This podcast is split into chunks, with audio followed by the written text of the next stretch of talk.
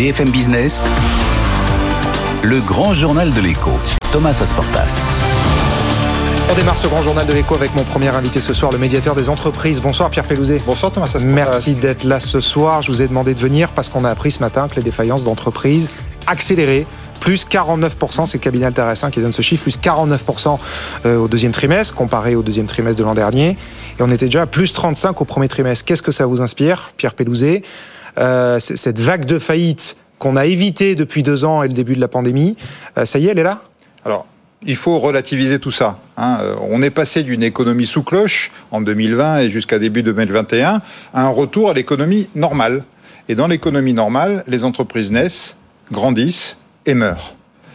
Ceci étant, quand on regarde les chiffres, oui, il y a des entreprises qui disparaissent, mais on est encore loin des chiffres d'avant-crise. Ouais. Pourquoi? Parce que, un, il y a encore beaucoup de trésorerie dans pas mal d'entreprises. Mmh. Deux, on a connu une reprise économique formidable. Donc, il y a des entreprises qui étaient très limites et qui sont reparties grâce à la reprise. Mmh. Donc, que dans tout ça, il y ait des entreprises qui sont en fin de vie, en fin de cycle et qui disparaissent, j'allais dire, c'est normal.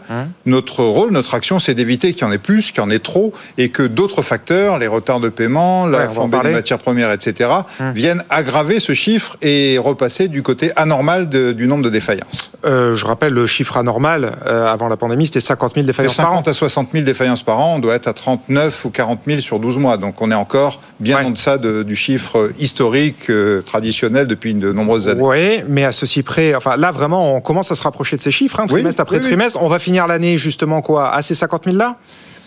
Alors là, je n'ai pas la boule de cristal. Ouais. Il y a tellement Non, de mais- facteurs exogènes qui peuvent jouer là-dessus. Ouais, ça pourrait Euh, être pire peut- en fait. Peut-être, Si peut-être pas. Et encore une fois, le but, c'est d'éviter d'aller encore plus loin Hum. en essayant d'aider les entreprises, toutes les entreprises qui peuvent, qui doivent continuer, qu'elles travaillent, qu'elles se développent et qu'elles nourrissent notre économie. Alors, avec le quoi qu'il en coûte, effectivement, on a empêché les faillites, il y en a même eu beaucoup moins qu'avant. Mais là, par contre, on a l'impression que la guerre en Ukraine, c'est un peu le coup de grâce, en fait, pour des boîtes qui étaient fragiles, non? Bah, on a un certain nombre de facteurs exogènes hein, qui sont venus affecter notre économie. Flambée des matières premières, hein, le bois, l'acier, l'aluminium, etc.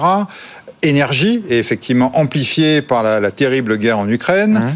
Vous rajoutez à ça une reprise extrêmement forte qui tend la logistique, qui aussi nous pose des problèmes sur les microprocesseurs, hein, sur tout ce qu'on importe Oui, de bah, on en Chine avec ouais. le Covid en Chine. Donc voilà, on a tout un tas de facteurs exogènes qui Hum. viennent tendre notre économie Ouais. dans une situation de Et c'est plus compliqué de protéger les entreprises face à tous ces facteurs-là. Et, et évidemment, c'est plus compliqué de protéger les entreprises face à tout ça si on ne fait rien. C'est-à-dire, si, si les entreprises, euh, entre elles, jouent comme d'habitude, c'est-à-dire la loi du plus fort, ça peut faire un massacre. Si au contraire, c'est évidemment tout ce qu'on préconise, tout ce qu'on pousse, tout ce qu'on travaille, il y a une solidarité entre les Ouais. entreprises, une On va, en réflexion. on va en parler, vous, essayez de mettre ça en place dans le bâtiment, notamment. Ah, Dans le bâtiment, Voilà, on va en parler. autres. Ouais. Tout à fait.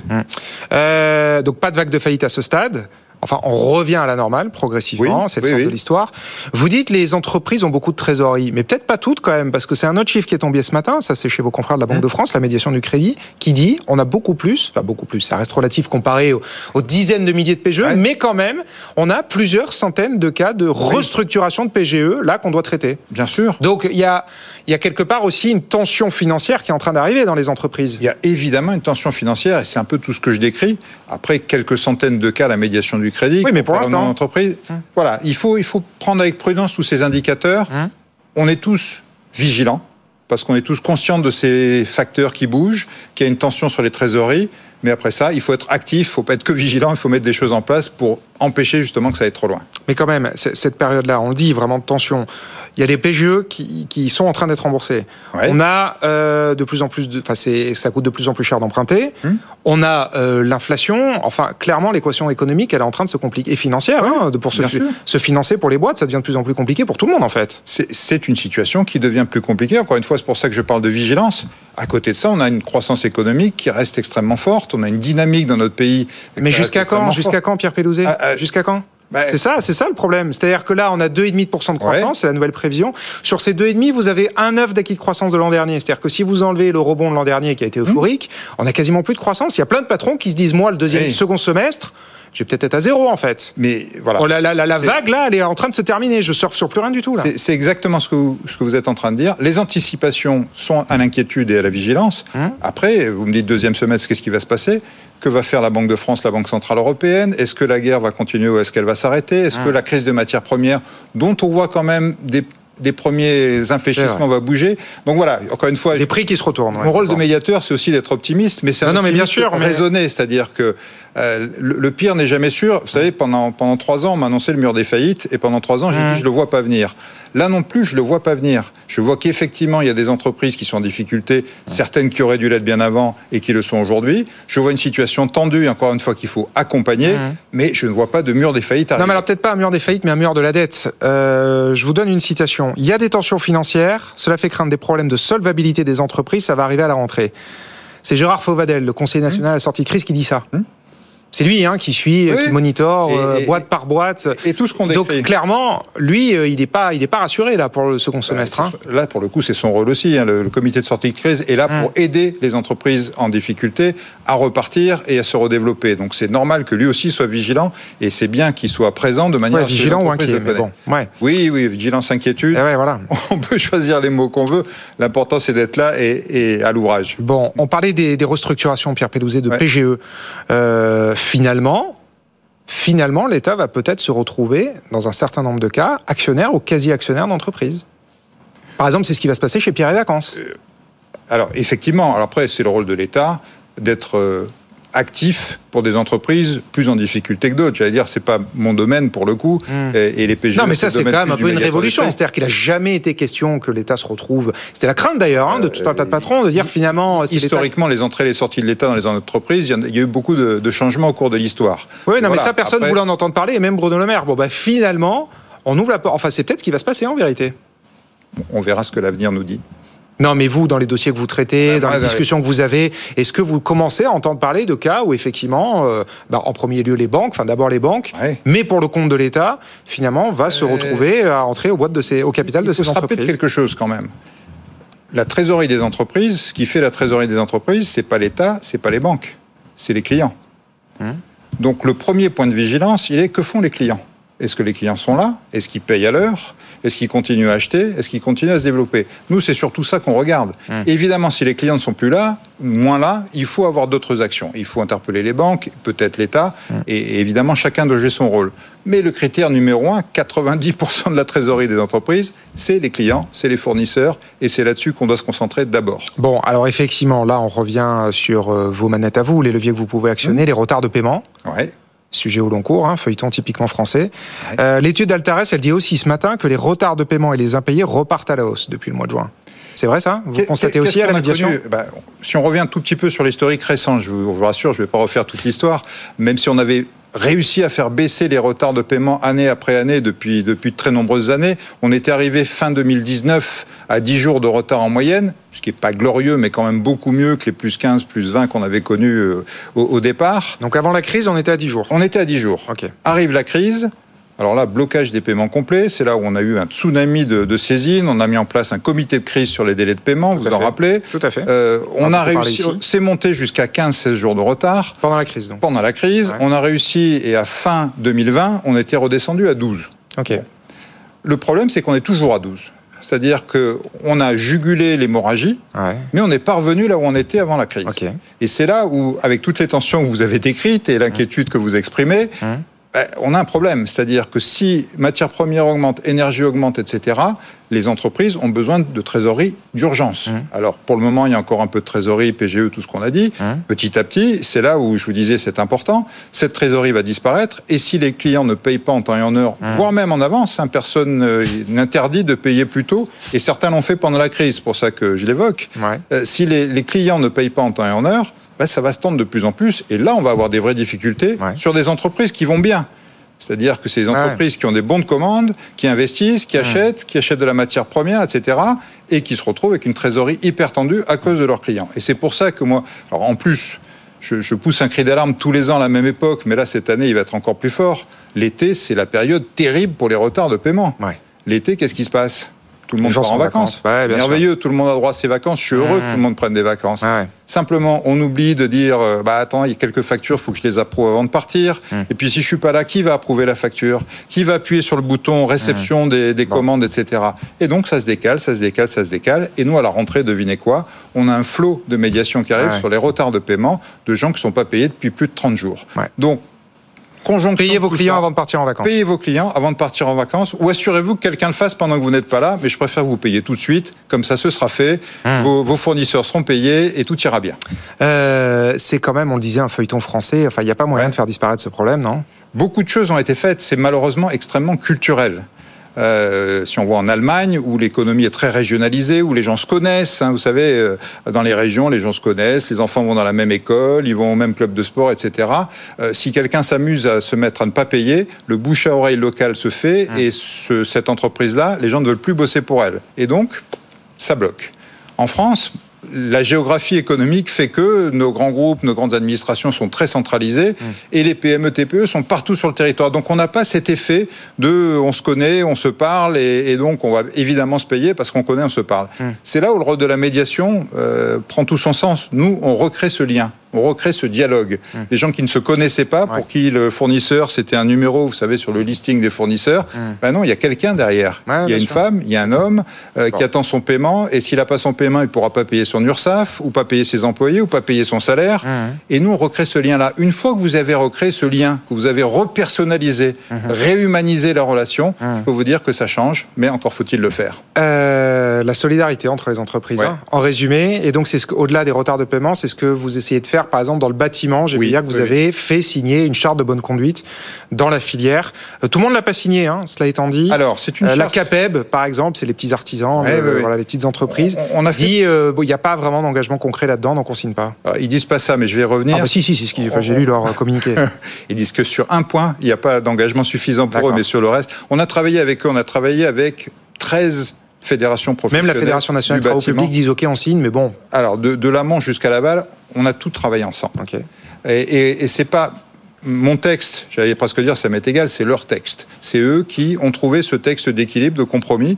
Et il est tellement d'équilibre, de compromis qu'effectivement, à un bout, vous avez une, une, une fédération qui dit c'est pas assez, et à l'autre bout, il y en a une qui n'a pas voulu signer parce que c'est trop. Et donc en 30 secondes, alors qu'est-ce qu'il y a comme euh, engagement euh, Engagement prennent les uns les là-dedans, autres? donner de la visibilité, éviter toutes les mauvaises pratiques. La mauvaise pratique typique, c'est je vous envoie le, le nouveau tarif qui va être applicable demain matin à plus de 20%.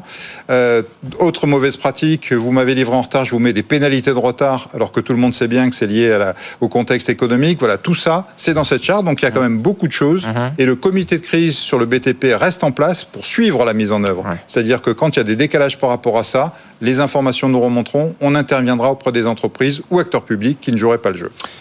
Bon, euh, ce sera pas trop parce que c'est un secteur là qui effectivement casse de plein fouet cette crise. hein, le, bâtiment là, il y a tout qui se qui, tout qui se conjugue contre eux malheureusement. Merci beaucoup Pierre Pellouzet. Merci à vous. D'avoir répondu à mes questions ce soir dans le Grand Journal de l'Éco. Je rappelle que vous êtes médiateur des entreprises. Bientôt 18h30 sur BFM Business. On marque une pause. Vote. J'en profite pour rappeler que votre interview est à retrouver sur notre podcast. Vous êtes de plus en plus nombreux à écouter les podcasts de BFM Business et du Grand Journal. On vous en remercie. Et puis évidemment, interview d'ores et déjà en ligne et sur nos réseaux sociaux. Euh, bientôt un rappel des titres avec Faiza Younsi pour son journal de 18h30. Et ensuite, nous serons euh, en direct de Harvard avec l'une des économistes stars du moment, c'est Stéphanie Stancheva pour sa note euh, du CAE sur les politiques climatiques en France. À tout de suite.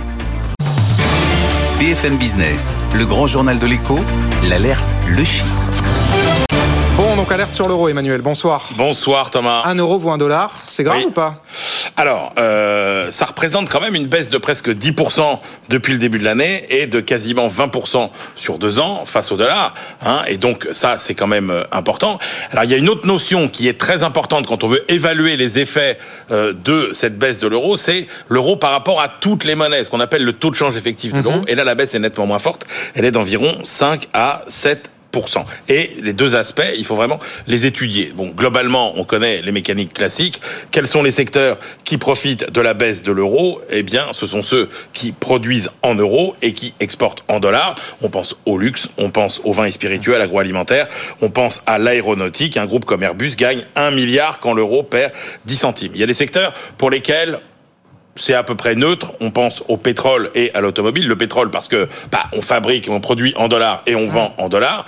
Et puis l'automobile parce que l'automobile c'est beaucoup de la production régionale et de la vente régionale. C'est-à-dire que ce qui est fabriqué euh, en Chine est vendu aux Chine. Donc tout ça se passe plutôt euh, en yuan. Même chose en Amérique du Nord, même chose en Europe. En revanche, elle pénalise un peu beaucoup de secteurs, alors qu'elle a profité beaucoup à peu mhm. de secteurs. Et les secteurs qui sont plus largement pénalisés, bah, ce sont tous ceux qui ont besoin de matières premières achetées à l'étranger pour fonctionner. On pense à la chimie, aux compagnies aériennes. Hein. Par exemple, 30% des coûts d'une compagnie aérienne, c'est le kérosène. Et puis on pense évidemment aux consommateurs. Voilà ce que j'allais vous dire. Un eh ben qui baisse, c'est mauvais pour le pouvoir d'achat. Eh ben oui, puisque grosso modo, les 25 produits les plus achetés pour les par les Français, l'électroménager, le textile, les ordinateurs, les meubles, etc., sont quasiment tous achetés à, l'étranger. Donc ça, effectivement, quand l'euro baisse, c'est plutôt euh, euh, préjudiciable.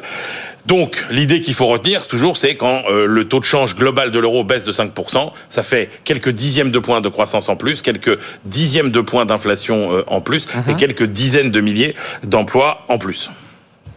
Mais là, la situation n'est pas si favorable que ça. Parce qu'il y a un effet spécifique qui est lié à la très forte baisse de l'euro uniquement face au dollar. Et là, on n'a pas de bol. Parce qu'il faut oublier que le commerce extérieur, c'est pas seulement des marchandises, c'est aussi des entreprises qui sont euh, implantées dans les pays. Et par exemple, un dollar fort et un euro faible, eh ben, ça pénalise la capacité d'investissement des entreprises françaises présentes aux États-Unis. Et ça, c'est plutôt euh, embêtant. Et puis surtout, là où c'est grave, c'est que comme les matières premières sont libellées en dollars, euh, cette faiblesse extrême face au dollar bah, renchérit considérablement notre facture énergétique. Hein. Euh, il faut rappeler que euh, en 2008, quand les prix du pétrole étaient aussi élevés qu'aujourd'hui, le euh, l'euro valait 1,60$ et donc l'essence était beaucoup moins chère qu'aujourd'hui. Mmh. Là, on cumule la malchance d'avoir à la fois un euro au plus bas depuis 20 ans et un pétrole extrêmement cher et ça, ça a un effet aussi qui est négatif. Donc globalement, il faut retenir que cette baisse de, de, l'euro face au dollar, elle a plus d'effets négatifs ah que les baisses traditionnelles de l'euro face euh, aux autres monnaies. Eh ben bon, encore une mauvaise nouvelle. Euh, c'est compliqué en ce moment. Hein. Merci beaucoup euh, Emmanuel Le Chip. La bonne nouvelle, c'est que Stéphanie Stancheva nous attend, votre chouchou. Stéphanie Stancheva en direct d'Harvard, économiste star d'Harvard, avec qui nous allons revenir sur sa note pour le CAE et comment engager les Français dans la transition climatique dans le pays. À tout de suite.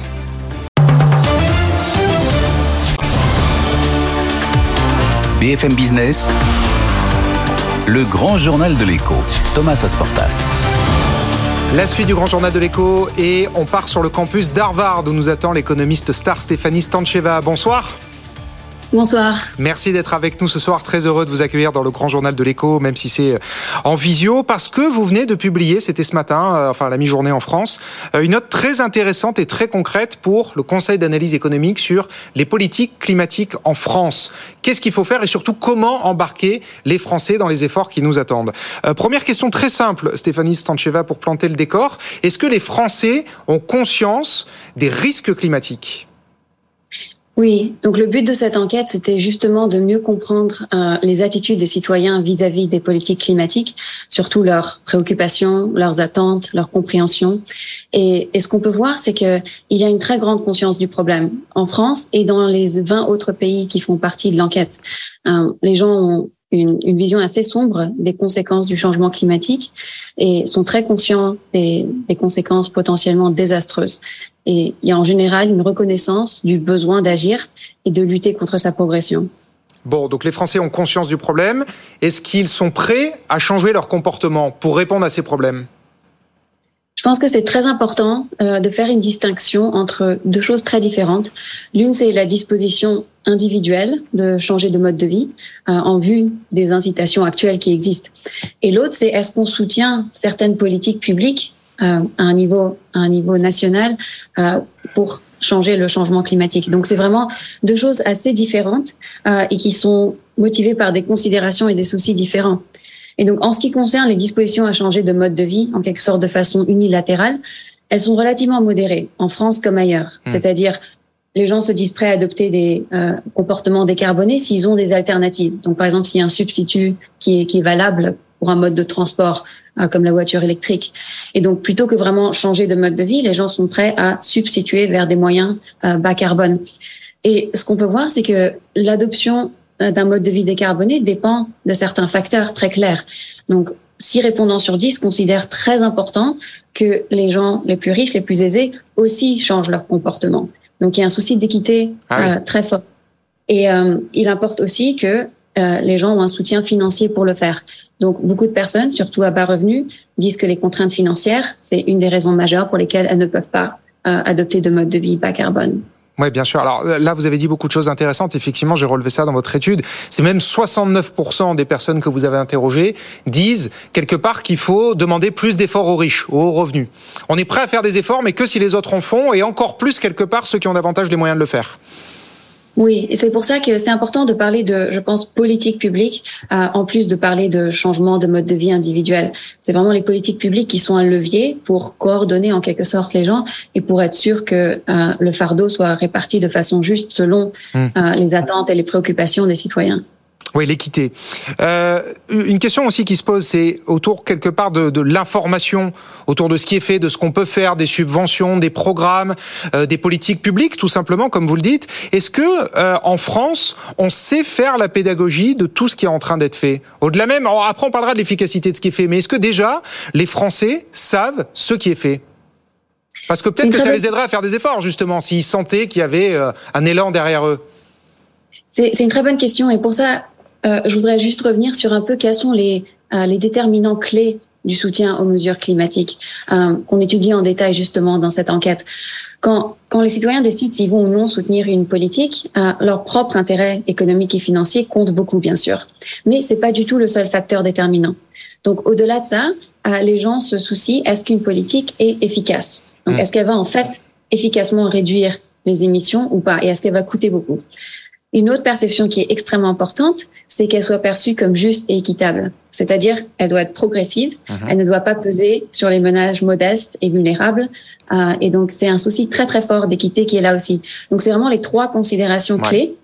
Et il manque de l'information sur ces trois aspects.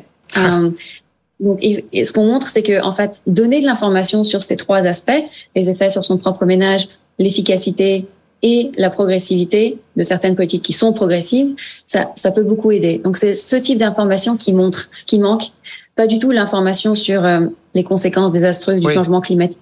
Voilà, où les gens ont déjà très forte conscience de ça. Mais alors, donc oui, l'information sur l'action, sur euh, sur ce qui est fait concrètement. Mais ça, les économistes, vous avez prouvé que plus d'informations, ça provoque plus d'action chez les gens.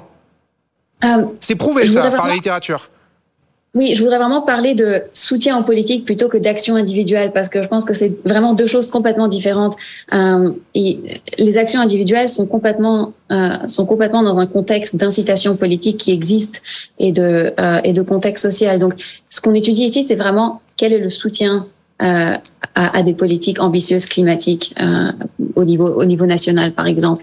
Et pour ça, c'est vraiment l'information sur les propriétés des mesures climatiques, hein? sur comment elles vont impacter son ménage. Euh, et donc, par exemple, on propose dans la note qu'il faut absolument mettre à disposition aux gens des simulateurs euh, qui leur permettent de voir ah très concrètement, pour chaque politique existante et pour mmh. chaque réforme proposée, quels seront les effets sur leur ménage et des ménages comme eux, mmh. euh, pour vraiment mieux s'en rendre compte.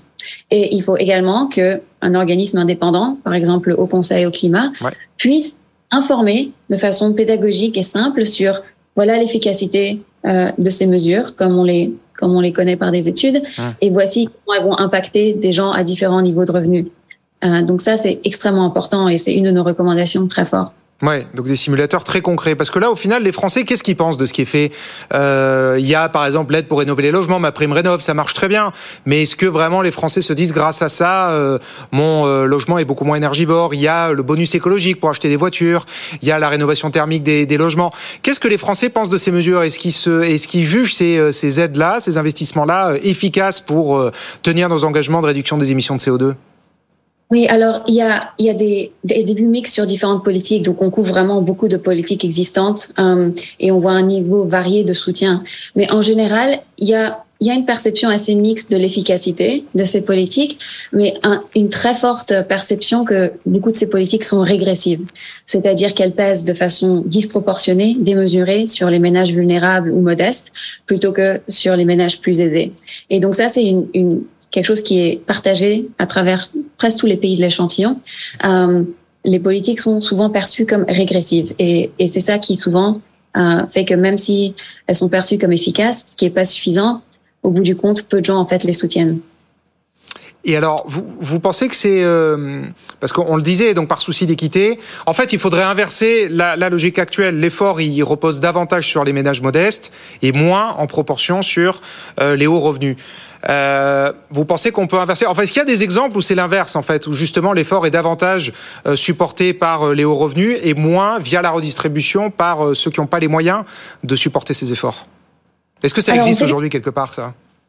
Il y a des pistes dans différents pays, donc de, de transferts vers les ménages qui sont plus ciblés ou d'aides qui sont ciblées. Et justement, nos recommandations se concentrent dans plusieurs domaines qui essayent de rendre les politiques plus progressives. Et une des choses très importantes, c'est le séquençage. Donc, on est très clair sur le séquençage des, euh, des politiques publiques. Il faut d'abord développer et favoriser l'adoption de, à grande échelle d'alternatives décarbonées euh, via des investissements publics et des subventions à l'équipement des ménages, avant de penser à quoi que ce soit comme taxe punitive ou tarification carbone. Et d'autant plus avec les hausses récentes des prix de l'énergie à cause du situation géopolitique où c'est urgent, non seulement de ne pas penser à une taxe carbone, mais d'aider les ménages de façon urgente à faire face à ces prix. Et une façon importante. C'est ce qui est fait en ce moment. Hein. On compte plus les milliards. On essaye justement de dire qu'il y a, y a de meilleures façons de le faire, peut-être. Donc, ah, alors comment? Une chose, c'est de commencer tout de suite à aider les ménages à s'équiper. On peut en parler en plus de détails euh, par rapport à ce qui est fait maintenant.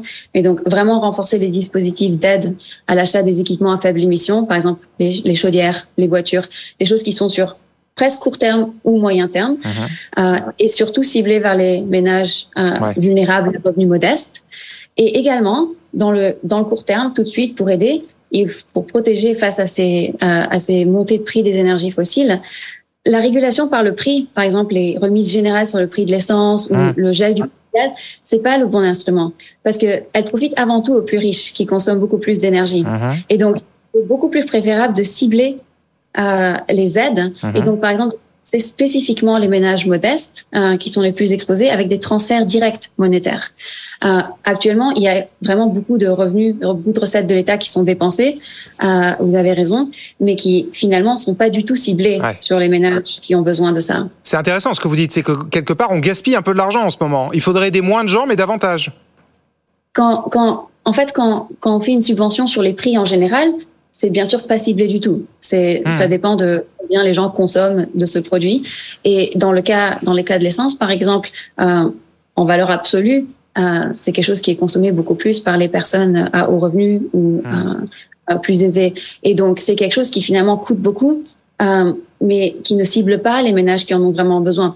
Et il s'agit pas d'aider peu de monde, d'ailleurs, mais il s'agit de non, mais moins de monde, moins de monde, pas tout le monde. Exactement. En quelque sorte, ce n'est pas ce n'est pas nécessaire de subventionner euh, les ménages euh, les ménages très aisés. Mhm. Il vaut beaucoup mieux euh, utiliser les recettes pour mhm. aider les autres ménages qui en ont besoin. Bon, le gouvernement en tout cas a conscience de ça, hein, puisque typiquement sur l'exemple des carburants, il devrait mettre en place à partir de l'automne un dispositif plus ciblé uniquement sur les cinq premiers euh, déciles et pour ceux qui vont euh, travailler. Il nous reste deux minutes, Stéphanie Stancheva. Première question, il faudrait dépenser combien de milliards en plus par an pour tenir nos engagements de réduction d'émissions de CO2 en France? C'est une très bonne question et je n'ai pas la réponse vu les, les calculs très complexes. mais c'est sûr que bien sûr le climat le climat coûte de l'argent et, c'est un investissement. Il faut le voir comme un investissement. Donc c'est quelque chose qui est investi aujourd'hui et qui aura un rendement. Et c'est pour ça que euh, il est important de penser aux, investissements qui ont les plus grands rendements et de penser au ciblage. Donc en termes d'investissements qui ont des forts rendements, on pense beaucoup aux infrastructures de mobilité basse carbone qui, beaucoup d'études montrent, euh, c'est un investissement gros, mais qui ensuite a vraiment beaucoup de rendement et un bénéfice, mmh. euh, un ratio bénéfice-coût qui est très favorable. Et également les investissements en équipement pour les ménages qui vont durer longtemps et vont justement protéger les ménages contre ce genre de hausse de prix qu'on voit aujourd'hui. Euh, et la deuxième chose dont on a déjà parlé, c'est vraiment de mieux cibler. Ouais, ça coûte cher et donc mieux on cible, mieux ça va être pour les recettes de l'État aussi. Ouais. Euh, vous n'avez pas le chiffre des investissements supplémentaires, mais enfin on le sait, ça se chiffre en dizaines de milliards d'euros. La question c'est qui va payer? C'est ma dernière question. Est-ce que l'État peut s'endetter indéfiniment? On a les taux qui remontent, les entreprises vont avoir de plus en plus de difficultés à se financer. Est-ce qu'au final ça va passer par des hausses d'impôts? Donc est-ce que ce sont les contribuables qui vont payer? La question aussi, elle est très compliquée de savoir qui va financer tout ça. Oui, bien sûr, c'est une, une, une, question très importante et c'est pour ça que euh, ce qu'on souligne dans la note, c'est ce besoin vraiment de séquençage et de mettre en relief vraiment les politiques qui sont à fort rendement, donc qui peuvent être qui peuvent être de très bons investissements pour l'État. Et donc c'est un peu les pistes qu'on donne pour essayer de mmh. au mieux utiliser les recettes qu'on a. Merci beaucoup Stéphanie Stancheva d'avoir répondu à mes questions ce soir dans le Grand Journal de l'écho. Je rappelle que vous êtes économiste à Harvard. Vous étiez d'ailleurs en visio justement du campus. Et euh, donc pour votre note sur euh, comment améliorer l'efficacité des politiques climatiques en France, publiée ce matin pour le compte du CAE, le Conseil d'analyse économique. Votre interview est à retrouver d'ores et déjà en ligne euh, sur notre site internet, les réseaux sociaux et sur le podcast évidemment du Grand Journal de l'écho. bientôt 19h sur BFM Business. On marque une pause, une page de pub. On se retrouve juste après pour la deuxième heure du Grand Journal de l'écho avec notamment le patron d'Amazon France, Frédéric Duval. A tout de suite.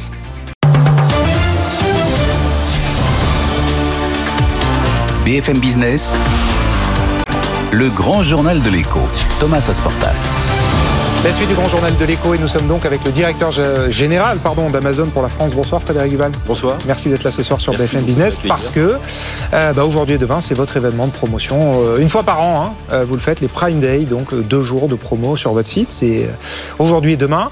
concrètement, qu'est-ce qu'il y a des promotions sur quoi? Surtout sur Amazon là pendant deux jours? Donc effectivement 12 et 13 juillet, Prime Day dans 20 pays en même temps. Des promotions sur des milliers d'articles mmh. et euh, l'occasion de faire des économies et on en a bien besoin en cette période d'inflation. on va en parler bien sûr. Euh, Prime Day, donc ça veut dire que c'est que pour les abonnés à votre service d'abonnement euh, Prime. Ce sont effectivement des promotions qui sont réservées à nos abonnés Prime mmh. et mais on en a beaucoup et évidemment on en a beaucoup. Et, ah, ça, ne pouvez pas dire Non, on ne dit pas ça. Mais est-ce que, alors, pardon, enfin, il y a combien de clients d'Amazon en France? Prime ou pas Prime on a, beaucoup, on a, beaucoup, de clients. On, estime que c'est 30 millions de visiteurs uniques par mois. C'est ce que disent les, les, les, les, euh, ah, les, instituts de, sondage. C'est à peu près euh, ce qu'on mesure aussi. Et effectivement, donc euh, Prime Day, ça, ça, ça, ça s'adresse à tout l'ensemble de nos clients Prime. Mmh. Et l'ensemble des clients Prime répartis sur toute la France, partout en France, mmh. ont la possibilité de faire des économies aujourd'hui en cette période d'inflation. Je dirais que c'est aussi des produits d'équipement, vous savez, euh, de, de, de, de, cuisine, des produits d'équipement de, décoration, des produits d'équipement d'électronique, mais c'est aussi et beaucoup des produits de consommation courante, hum. des couches, euh, des, des, savons, des produits d'entretien, du shampoing. il y a combien de remises sur ces produits? Parce que sur Amazon, c'est ça qui fait votre succès aussi, c'est que c'est un peu les promos tous les jours des prix bas tous les jours. Là, avec les Prime Day, il y a combien de discounts en Ah, il y, a, beaucoup. Alors, je ne peux pas vous dire, mais ça, ça, va, ça varie évidemment. Hein, mais il y a beaucoup de produits avec beaucoup de discounts, avec des produits qui sont très discountés, jusqu'à 50%, puis il y en a d'autres qui sont un petit peu moins. Euh, ce qui est sûr, c'est ce que vous dites est vrai, c'est qu'aujourd'hui, euh, OpinionWay nous le dit, hein, les Français nous considèrent comme l'enseigne alimentaire, la plus améliorante hum. de pouvoir d'achat des Français. Et donc on en est très fiers, on a envie de continuer et de s'investir pour faire en sorte que le Prime Day soit un succès pour tous les Français. Mais alors, c'est le timing quand même qui m'interroge. Vous faites ça 12 et 13 juillet alors que les soldes ont démarré euh, fin juin. Pourquoi vous faites ça après les soldes? On se dit que là, les gens, enfin, il n'y a plus d'argent dans le portefeuille. Ils ont payé leurs vacances, ils ont fait les soldes, il n'y a plus d'argent là. Non, non, mais alors, d'abord. Pourquoi vous ne faites pas ça au moment des soldes La date de Prime Day, c'est un comme je le disais, un événement mondial. Oui, alors oui, c'est vrai. Et donc il faut s'accorder tous ensemble pour faire en sorte qu'on le fasse. Alors ça se fait peut-être au détriment, peut-être au détriment de la eh bien, euh, le 12 et le 13 juillet, c'était très bien pour euh, l'ensemble des parties euh, et ça minimisait les, les, inconvénients. Donc voilà, donc c'est les 12 et 13 juillet. En fait, les Français sont au rendez-vous, je peux vous le dire, parce que ça commence très fort. Hein on est très content, on est très content de la façon dont ça se passe. Ça, veut dire quoi, ça commence très fort? Qu'est-ce que vous pouvez nous donner comme bah, Ça veut dire qu'on s'est mis des objectifs et qu'on est aujourd'hui au-dessus de nos objectifs. Je ne vais pas vous dire exactement tous les chiffres, mais évidemment, on est au-dessus. Non, mais un ordre de grandeur, ça, ça veut dire quoi bah, C'est des, centaines de milliers de personnes qui viennent et qui achètent en ce moment sur le site Amazon.fr. Plus que l'an dernier, on en parlait dans le journal avec le sujet de Pauline Tadevin, plus que l'an dernier. dernier. Parce qu'il y, a cette crainte, les, soldes ont été un flop, 20% hein. de ventes en moins. Et effectivement, on se pose la question, après tout, peut-être que les, promotions se passeront bien chez vous aussi. Le fait est que les soldes, ce sont des articles qui sont des euh, articles de fin de stock. Prime Day, toujours, hein, Prime Day ce sont des, euh, des, produits qui sont des produits de consommation courante, des produits euh, neufs, totalement euh, mmh. d'équipement. Et donc les gens euh, ont envie de profiter de ces, euh, de, ces, de ces affaires parce que justement, à bon prix, elles s'équipent. Mmh. Et on le sait aujourd'hui, en ce moment, avec 6-7% d'inflation en France, eh bien, ah il faut faire en sorte de trouver des moyens de s'équiper. Donc les soldes se sont moins bien passés chez les commerçants, mais vous, vous dites que le Prime Day cette année, il est meilleur que le Prime Day l'an dernier Oui, absolument. Ça démarre mieux Oui. Bon. Euh, bah, tant mieux pour vous. Le, on voit qu'il y a des arbitrages dans la consommation des Français. Est-ce que donc les Français consomment plus chez vous, mais est-ce qu'ils consomment différemment? Est-ce qu'il y a des arbitrages qui se font dans les achats? je vois, vois pas. Pas certains achats qu'on prend moins euh, et à la place on prend plus d'autres articles. Je vois peut-être donc pas de changement majeur dans la façon dont les Français consomment sur Amazon.fr. Deux choses quand même. Comme je le disais, beaucoup aujourd'hui de produits d'entretien et beaucoup de consommation courante un peu plus que l'an dernier. Mmh. Et la deuxième chose, c'est que, euh, comme vous le savez, on met l'accent sur les produits français et sur les produits d'entreprises et de PME françaises. Mmh. Et là aussi, euh, on a eu un engouement pour les produits de notre euh, store oui, vraiment fabriqués en France, absolument, et euh, de, petites entreprises qui sont avec nous et qui nous accompagnent depuis longtemps.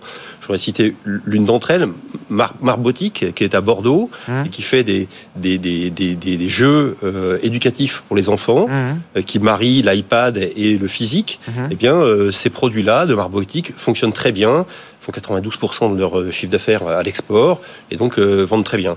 Euh, il y en a d'autres. Alors, je peux citer plein d'autres, mais, mais, petites entreprises comme ça qui vendent oui, très mais bien. On sait que vous les relayez, bien sûr. Mais donc au, global, cette crise de pouvoir d'achat et d'inflation, en fait, elle vous profite. Vous n'avez pas perdu du chiffre d'affaires à cause de ça, comme d'autres commerces perdent du chiffre d'affaires. En tout cas, ce que je vois, c'est qu'il y a de l'activité sur le site, que cette activité elle est forte, qu'elle profite à Amazon, elle profite aussi aux entreprises qui vendent par l'intermédiaire de notre site internet. Hmm. Et elles sont nombreuses. Non, non, mais moi je, parlais de vos revenus, vos global. oui, voilà. est-ce que vous avez perdu, est-ce que vous perdez du chiffre d'affaires depuis cette crise d'inflation ou pas? Non. En France, non? Non, non. Sûr? Oui. Bon.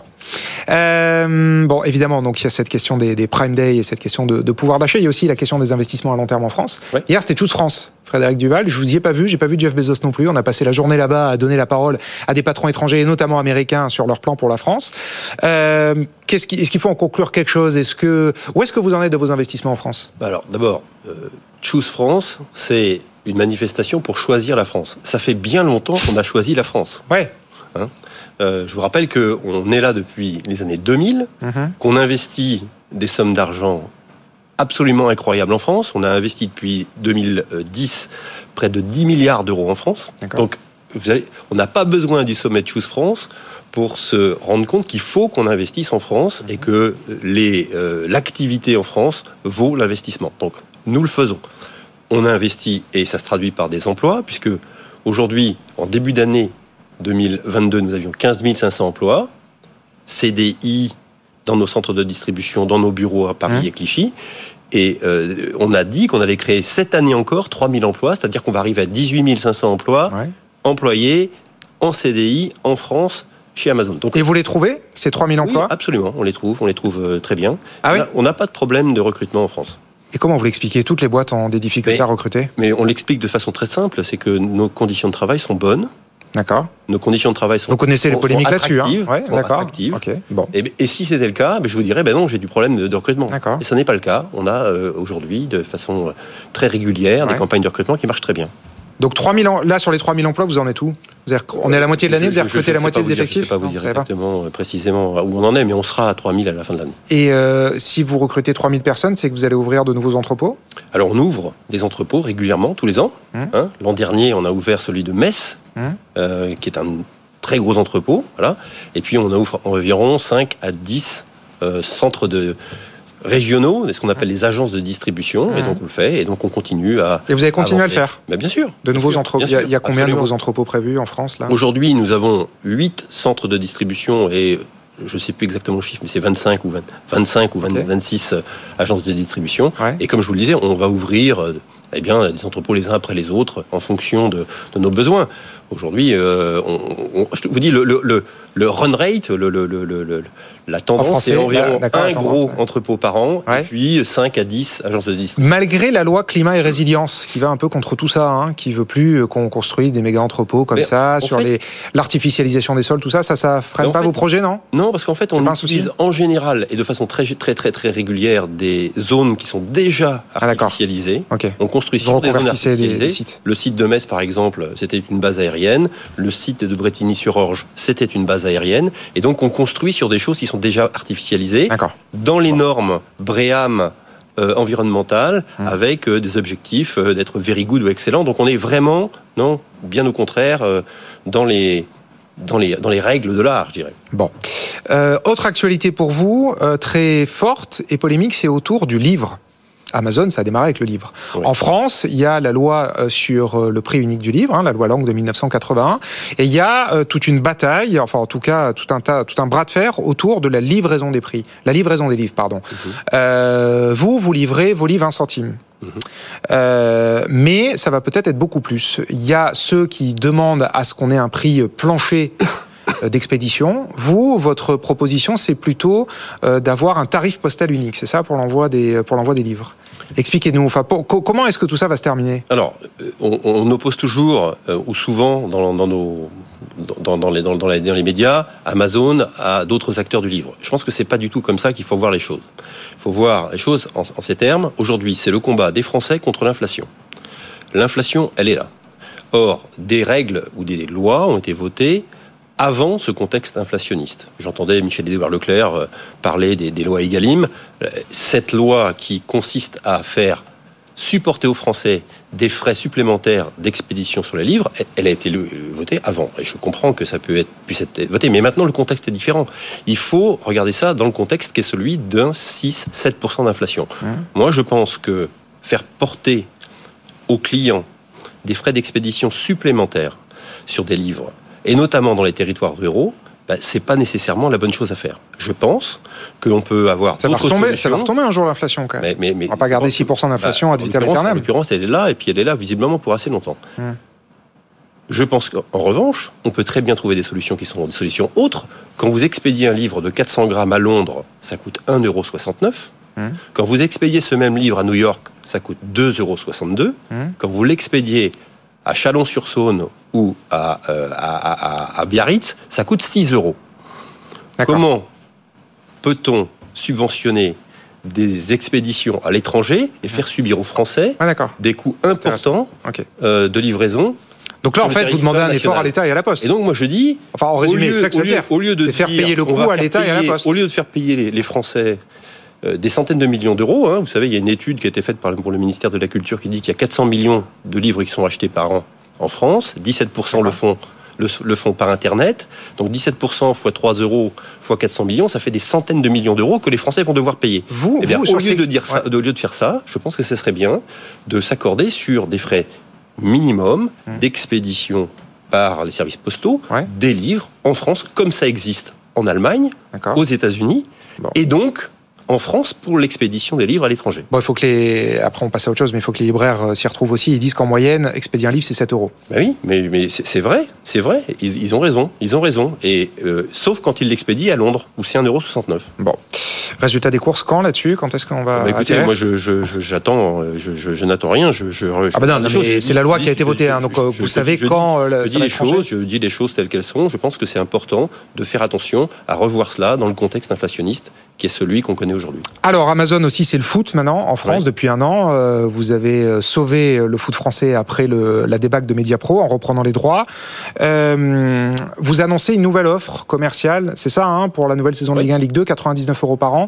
C'est, ça représente combien d'économies par rapport au tarif actuel? Alors, d'abord, c'est pas 99 euros par an, c'est une offre spéciale qui va être commercialisée à partir du 11 juillet jusqu'au 28 juillet, et ça sera 89 euros par an hein pour avoir l'intégralité de la saison. Et après, ça passe à 99. Et après, ça passera à 99. Mais comme la premier, premier match, c'est le 31 juillet, c'est le trophée des champions, et qu'on sait que les gens qui aiment le football, ils aiment bien regarder la totalité de la saison, hein eh bien. Euh, euh, et donc ça, ça fait combien Vous avez bossé, vous baissez vos prix de combien Faites le calcul, euh, c'est 12,99 x 12. Avant, c'était 12,99 d'accord. Donc là, maintenant, c'est 89 euros pour l'ensemble de la saison jusqu'au 28 juillet et 99 après. Donc je pense que c'est une offre très alléchante et qui va permettre à l'ensemble des Français, s'ils le souhaitent, d'être prime et d'avoir accès oui, parce que c'est un abonnement supplémentaire. Alors je sais que vous donnez pas de chiffres, mais là aussi, comme vous le disiez en début d'interview, est-ce que vous êtes dans vos temps de passage sur les abonnements au foot on est, on est, on est bien, on est très bien, on est très content. Vous savez, on a fait une première saison qui était une première saison qui a été euh, très rapidement mise en œuvre. Ah bah euh, on, a été, on, a été, euh, on a acheté les, les, mm. droits et puis six semaines après la, saison démarrait. Mm. On est sur nos, nos, nos, nos affiches phares autour d'un million, un peu plus d'un million de spectateurs. On est mm. très content et on est très encouragé parce que euh, voilà, on arrive avec une deuxième saison, avec une deuxième offre, et donc ça devrait très très bien se passer. Vous savez, j'essaye de comparer ça à ce qui s'est passé sur Roland Garros. Euh, vous savez qu'on oui, je sais bien, bien sûr. de Roland Garros. La première année euh, Roland Garros, eh ben, c'était, on a, on a, on a appris. La seconde année, c'était un succès incroyable, et on a fait euh, avec toute cette polémique autour des matchs du soir, une, très grosse, une très grosse euh, augmentation du nombre de, d'abonnés, hein de, spectateurs. On est même arrivé avec le match Djokovic. Oui, Nadal, bah c'est toute la polémique des matchs du soir, jusqu'à 3 millions de spectateurs sur une soirée. Donc voilà, donc on est, on est très content et on sait qu'on va, on va, on va capitaliser sur la première saison pour faire quelque chose de très bien en deuxième saison. Et alors, au football aussi. En football aussi. Euh, toute dernière question, parce qu'il nous reste 10 secondes.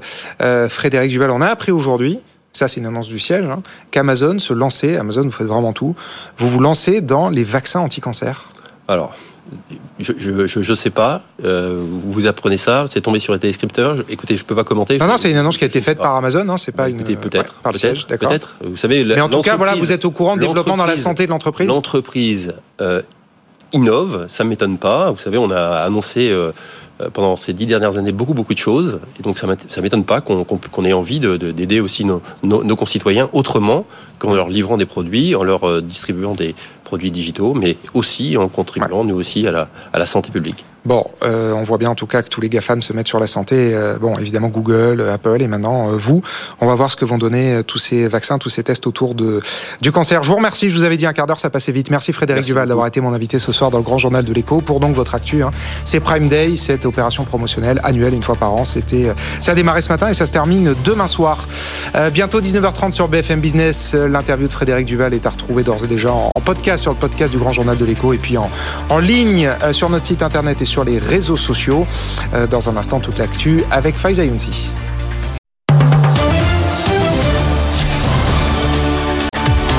BFM Business, le grand journal de l'écho, Thomas Asportas. Allez, direction le forum Paris Europlace parce que ça y est, Alexandre Pro a réussi à s'échapper de la scène pour nous rejoindre. Bonsoir, Alexandre Pro. Bonsoir. Merci d'être avec nous en direct du forum Paris Europlace, le grand forum annuel de, de la place de Paris. Euh, je rappelle que vous êtes le PDG et cofondateur de la FinTech Quanto, l'une de nos plus belles licornes. Merci d'être avec nous ce soir. Euh, vous sortez tout juste donc de ce forum. Vous étiez sur scène il y a encore quelques instants. Euh, le, le, thème de cette année du forum, euh, Alexandre, c'est euh, la finance comme condition de la souveraineté européenne. Évidemment, on parle de souveraineté matin, midi et soir autour de l'énergie notamment, mhm. autour des matières premières, autour des semi-conducteurs, on l'a vu hier à Choose France, mais en quoi la finance est un élément de souveraineté pour l'Europe? Je pense que l'enjeu, il est de créer des, champions européens sur tous les secteurs, euh, avec l'objectif euh, affirmé d'avoir 10 géants de la tech d'ici 2030. Et évidemment, la finance, quand on voit la finance, euh, la, place de, des sujets de paiement et de finance dans la vie quotidienne des Européens, euh, que ce soit des Européens, les particuliers ou les entreprises, c'est évidemment clé d'avoir euh, des entreprises euh, du secteur qui sont basées en Europe, qui créent de l'emploi, de la richesse et aussi des savoir-faire en, Europe. Et donc nous, avec Conto, c'est ce qu'on espère devenir d'ici d'ici quelques années on est plutôt bien parti pour. On sert aujourd'hui 250 000 clients, donc des TPE, PME euh, à travers quatre marchés européens, la France, l'Allemagne, l'Italie, l'Espagne, et on espère en servir plus d'un million d'ici euh, d'ici 2025, euh, et donc apporter aussi à toutes ces TPE, PME européennes les outils euh, digitaux, numériques pour continuer à se développer et à, à, embaucher et à générer, parce que c'est à peu près le cas, à peu près les deux, les deux tiers des, des, emplois en Europe sont avec les, les, TPE PME et à peu près 50% du PIB européen est porté par les TPE PME. Donc, en aidant tous ces clients à se développer et à se numériser, on favorise aussi l'emploi et l'activité mmh. économique en Europe. Et alors vous, euh, Alexandre Pro, le, quelle est votre feuille de route de développement de, de Quanto? Vous, à terme, vous visez combien d'entreprises? À terme, on vise euh, un million d'entreprises donc euh, en 2025. Alors c'est c'est pas long terme, mais on va dire à moyen terme. Euh, donc il y a quatre fois plus que ce qu'on a aujourd'hui.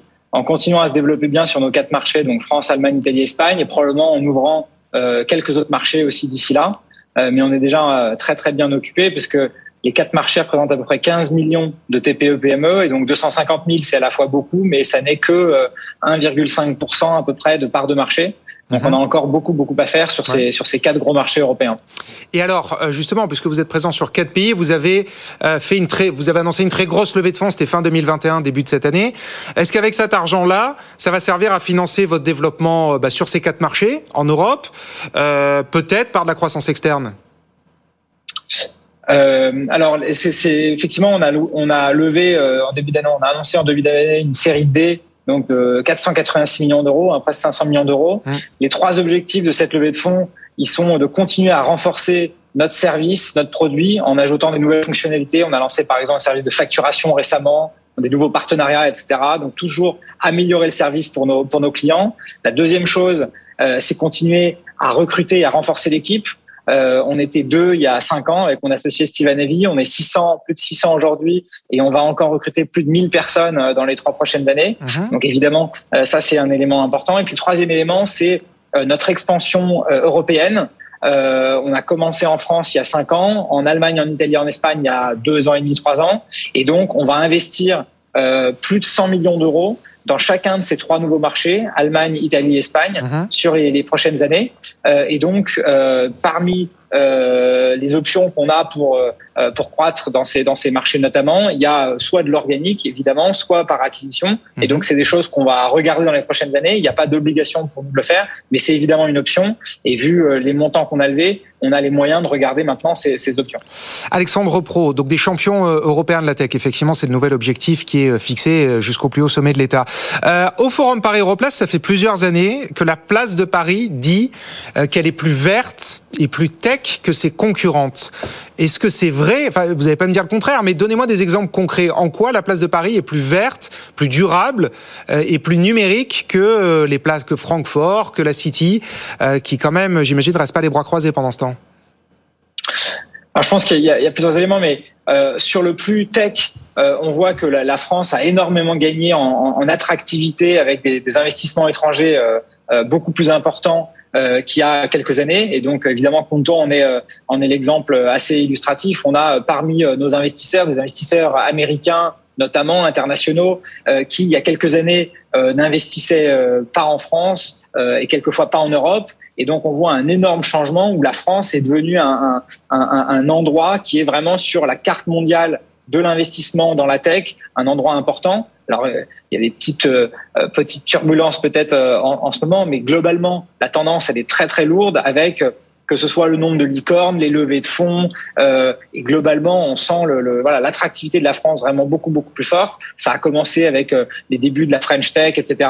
Je pense que les, le, le, le premier euh, le, premier quinquennat d'Emmanuel Macron a accompagné évidemment ce, ce, mouvement avec encore plus de, de, licornes, les plans et la visibilité, le Next 40 dont fait Conto, dont Conto fait partie, mmh. French Tech 120, etc. Donc tout ça a évidemment beaucoup participé à l'attractivité de la, de la euh, de la France. Et puis euh, les initiatives justement, euh, entre autres, qui ont été poussées ou portées par le gouvernement depuis, je pense, une dizaine d'années, sont évidemment dans le bon sens pour avoir un cadre clair sur la fiscalité, sur les visas pour attirer des talents, parce que la, la clé, c'est évidemment les talents, et de faire venir en France, en Europe, des talents du monde entier euh, pour euh, nous apporter euh, l'énergie et les idées dont on a besoin pour, pour développer ces, euh, ces entreprises. Et puis sur la partie j'allais dire un, un, impact et, et le, alors vous disiez green, mais globalement les impacts positifs sur la société de la tech. On voit bien que d'avoir fédéré Next 40, la French Tech, ça rend ça, ça, donne plus de force et plus de poids à ces acteurs que, que nous sommes. Et typiquement, mettre en place le, congé paternité mmh. avec, enfin plus long, ce qui, qui était une initiative de la French Tech qui ensuite a été reprise par le, le, gouvernement, si je puis dire, pour l'élargir à toutes les entreprises. c'est typiquement ça, c'est le genre d'initiative évidemment qu'on met, euh, qu'on aime bien mettre en place. On a signé chez Conto il y a euh, quelques semaines avec d'autres d'autres très belles entreprises de la French Tech un, un, un, pacte de la parité dans la tech euh, avec des engagements pour avoir plus de femmes dans les conseils d'administration, dans les porte-paroles, etc. Typiquement, nous, on a 42% de femmes chez Conto, mais on veut être encore meilleur sur ces sujets-là. Donc, il y a énormément de sujets sur lesquels euh, on, a maintenant à la fois les moyens, la taille et aussi la responsabilité euh, de faire avancer les choses y compris par exemple sur ce sujet de la parité. Ok, et eh ben le message est passé. Merci beaucoup Alexandre Pro, président directeur général et cofondateur de la fintech Quanto. Merci pour ce débrief du forum Paris Aéroplace. Vous sortez tout juste, vous étiez sur scène. Merci à vous. Euh, pour ce débrief donc euh, à chaud de ce du grand forum annuel de la place de Paris. On marque une pause, quelques secondes et dans un instant, c'est Jean-Luc Biamonti, le président délégué de la Société des bains de mer de Monaco, qui est mon invité. À tout de suite. Grand journal de l'écho sur BFM Business. On va parler un peu de nos vacances. Bonsoir Jean-Luc Biamonti. Bonsoir. Bonsoir, merci beaucoup d'être là sur le plateau de BFM Business à Paris. On en profite parce que vous êtes rarement là, évidemment, votre chef c'est Monaco. Oui. Donc euh, merci d'être euh, euh, de vous déplacer à Paris. Jean-Luc Biamonti, le, grand public connaît pas forcément la Société des bains de mer de Monaco. Pourtant, vous êtes la première entreprise privée du tourisme de la Côte d'Azur. Oui, c'est une société qui est cotée à la Bourse de Paris, euh, dans laquelle l'État euh, monégasque est majoritaire quand même, et qui contrôle, qui a, premièrement, qui bénéficie de, du monopole des jeux en principauté qui lui est concédé par l'État, et qui a euh, l'ensemble, c'est peut-être un peu trop, mais la plus grande partie des, des hôtels, euh, tous les casinos, les hôtels très haut de gamme, les hôtels de Paris, hôtel Hermitage, le Beach Hotel et le B Hotel. On a quatre hôtels. Voilà, deux casinos. Deux casinos deux casinos, quatre hôtels et... Euh, Une trentaine de restaurants. D'accord, donc tout ça c'est vous En fait, en gros, à peu près partout où on va euh, à Monaco, c'est chez vous. Non, il y a un peu de concurrence quand même. Un peu de concurrence. Bon, euh, et vos, vos, chiffres, tout ça, ça se traduit comment en business? Vous faites combien de chiffres d'affaires? Vous avez combien d'employés Alors nous, on a un, exercice fiscal qui se termine au 31 mars de chaque année. Donc sur l'année au 31 mars 2022, on a fait un chiffre d'affaires de 550, 530 millions d'euros. On a 4000 personnes employées, 3008 et on a fait un bénéfice de 75 millions d'euros. D'accord. Et alors tout ça, ce sont vos chiffres après plan de restructuration? Parce que vous avez dû en passer par là après la Covid Effectivement, pendant la Covid, on a dû faire un plan de restructuration qui s'est traduit par le départ de 225 personnes que nous avons mmh. indemnifiées. Enfin, il y avait c'est un package qui était tout à fait raisonnable, raisonnable et même apprécié par certains. Mais donc on a donc là, le plan, il est fini là? Le plan, il est fini totalement. Il est derrière nous. C'était dans l'année 2021 et je vous dis, c'était, il a concerné 225 personnes. Bon, 225 personnes qui ont quitté vos rangs. Euh, il y avait la pandémie, enfin je parle au passé, euh, elle est toujours là, hein, on voit bien la situation en Chine. D'ailleurs, ça c'est compliqué pour vous. Il y a beaucoup de Chinois qui viennent euh, à Monaco pas? Non, pour le moment, à notre grand regret, parce qu'on essaye, mais c'est très ah. difficile de les attirer. Ah, intéressant. Monaco, c'est pas une destination sur la carte des Chinois? Pas pour, pas pour le moment. Et nous, ça nous intéresse d'autant plus que si on regarde l'activité jeu dans le monde, la croissance du jeu, elle est en Asie et elle n'est pas en Occident. Bah donc, donc si on pouvait les faire venir, on s'y emploie, mais pour le moment sans succès. Les efforts marketing, pour l'instant, ne payent pas. Alors qu'effectivement, comme vous dites, ils jouent, et puis il y a la mer. Enfin bon, euh, vous essayez de faire valoir vos arguments. Quoi. On a même... une clientèle à pouvoir d'achat. Et on a même eu la visite du Premier ministre chinois qui est passé une demi-journée en principauté, qui a vu le souverain. Donc euh, ah. on pensait que ça nous aiderait, mais on n'y arrive toujours pas. intéressant, intéressant ça. Bon, pour l'instant, les Chinois ne sont pas là, donc vous les perdez pas du fait de la reprise de, la pandémie. Et les Russes, là par contre, vous les perdez, ils sont, ils sont pas là. Oui, mais bizarrement, c'est pas c'est pas aussi important que les gens pensent. Et euh, notre clientèle russe, elle était mm, c'était 4-5% du chiffre d'affaires. Elle a effectivement disparu, mais elle est par chance en ce moment remplacée par beaucoup d'autres nationalités. Ah oui? États-Unis, Moyen-Orient premier, Moyen-Orient, États-Unis, qui revient fort en Europe, mais je crois que c'est vrai un peu partout, hein, avec un dollar fort et des Américains qui n'ont pas voyagé pendant deux ans et qui ont envie de, de, bouger, qui se rattrapent absolument. Et donc on voit, nous, on est en progression forte de chiffre d'affaires, donc on voit pas la l'absence des Russes, qui est vrai, hein, l'absence des Russes ne se voit pas dans nos chiffres. Elle est compensée. Largement. Largement. Donc en fait, vous faites mieux qu'avant. Là, l'été 2022, il se présente comment pour vous? Il est meilleur qu'avant crise? Oui, je sais pas, il peut pas vous, enfin, on est en cours de, je peux pas tout vous donner comme chiffre, mais oui, l'été se présente bien. le, le, Grand Prix s'est très très bien passé. Ça a été un des meilleurs Grands Prix qu'on ait jamais vu dans l'histoire de la société. D'accord, ouais. Et les, et les ça c'est fermé, hein, toujours Grand Prix de Monaco. Fermé, c'est ça. Ouais, d'accord. Et, et les, les, mois qui, les mois actuels et les deux trois mois qui viennent sont, sont très bons, oui. D'accord. C'est en bonne, c'est mieux que c'est mieux qu'en 19-20. Oui. C'est mieux qu'en 19-20. Bon, eh ben écoutez, c'est une bonne nouvelle pour vous. Votre clientèle, c'est que des, c'est international, non? Quasi. Très, international. Je vous dis en un. L'été, alors. Non, mais en proportion entre bah, français, enfin français monégasque et le, le, reste ou le, reste du monde, c'est ça serait. Français, c'est quand même 25, 25 de la clientèle. Ah oui? Oui. Ah d'accord. Et le reste, euh, je vous dis États-Unis, Moyen-Orient, Angleterre, Italie, grosse clientèle italienne aussi. D'accord. Européenne. Et là, là, vous sentez un appétit. Enfin, les gens, on a, on a appelé ça du revenge travel. Il y a, vous, vous concentrez le revenge travel et le revenge shopping aussi. Là, les gens vraiment flambent à Monaco? Les touristes qui viennent, ils dépensent encore plus qu'avant, ils se font plaisir Oui, mais je pense que c'est un phénomène. C'est vrai, à l'instant T, c'est vrai, mais je crois que c'est comme vous dites, c'est du revenge ou c'est du rattrapage. il ne faut pas compter dessus pour toujours. Ah ben non, bien sûr. Une petite bulle, une petite bulle. bosse comme ça, il faut en profiter, bien sûr. Mmh. Mais il faut aussi s'adapter au fait que ça ne va pas durer éternellement, ça. Bon. Euh, il y a une annonce que vous avez faite tout récemment. Euh, et alors là, pour le coup, je pense que personne n'était au courant, à part vraiment les initiés. C'est la cession de vos parts dans BetClick. La société des bains de mer de Monaco avait 50% de BetClick. Jusqu'à ce que l'opérateur, qui appartient à Stéphane Courbit, s'introduise en bourse avec euh, sa société de production euh, Banijé. au moment de l'entrée en bourse, vous avez cédé vos parts. Oui, alors on s'était associé avec Stéphane Courby il y a plusieurs années, au moment de la légalisation des jeux en ligne en France. Stéphane avait acheté, avait possédé le numéro 1 français et il avait préparé des acquisitions d'une opération en Scandinavie, d'une opération en Allemagne. Il n'avait pas tous les moyens financiers pour le faire et donc on, on a souscrit une augmentation de capital, ce qui nous a permis de faire ces deux acquisitions et on s'est retrouvé 50-50 dans l'ensemble du périmètre des jeux en ligne avec Stéphane. D'accord, de BetClick donc. Hein. Oui, de BetClick. Et alors, euh, la revente de cette participation, ça vous a rapporté 850 millions d'euros? Oui, c'est ça. on bah, avait, on avait... un jackpot incroyable, non? Bah, c'est une magnifique opération pour vous, tant mieux. Hein, mais c'était une belle, c'était une belle opération. L'aventure avec Stéphane Courbis s'est très très bien passée. On a, on a co-géré ça, mais c'est Stéphane qui était plutôt quand même aux commandes que nous. Mhm. Et voilà, les gens en ligne ont été très porteurs. Le secteur était très porteur. on est passé d'une activité qu'on faisait sur le laptop euh, le soir chez soi à une activité sur le mobile. Et une explosion. C'est passé, c'était dans les, dans les dans les habitudes de consommation courante des Français. Et des pour nous, le, le Betclic c'est numéro 1 en France, numéro 1 au Portugal forte position en Pologne et une position qui existe en Allemagne. Et donc vous avez fait euh, quelle plus-value sur cette opération? 800, c'est ce que vous avez dit tout à l'heure. Ah ça c'est la plus-value? Oui. Ah d'accord, ah non, moi je croyais que c'était le, combien vous avez encaissé, mais ça c'est la plus-value par rapport à votre investissement. Absolument. Waouh. Ah bah, donc. Et moitié en moitié en cash, moitié en action, donc nous sommes actionnaires oui, vous de la toujours. société tout à fait. dont Stéphane est, Stéphane est majoritaire, qui est coté en bourse à Amsterdam, et nous mmh. avons 10% de cette société. Bon, exactement. Et toute euh, dernière question, puisqu'il nous reste 10 secondes, euh, vous allez faire quoi de cette rentrée d'argent?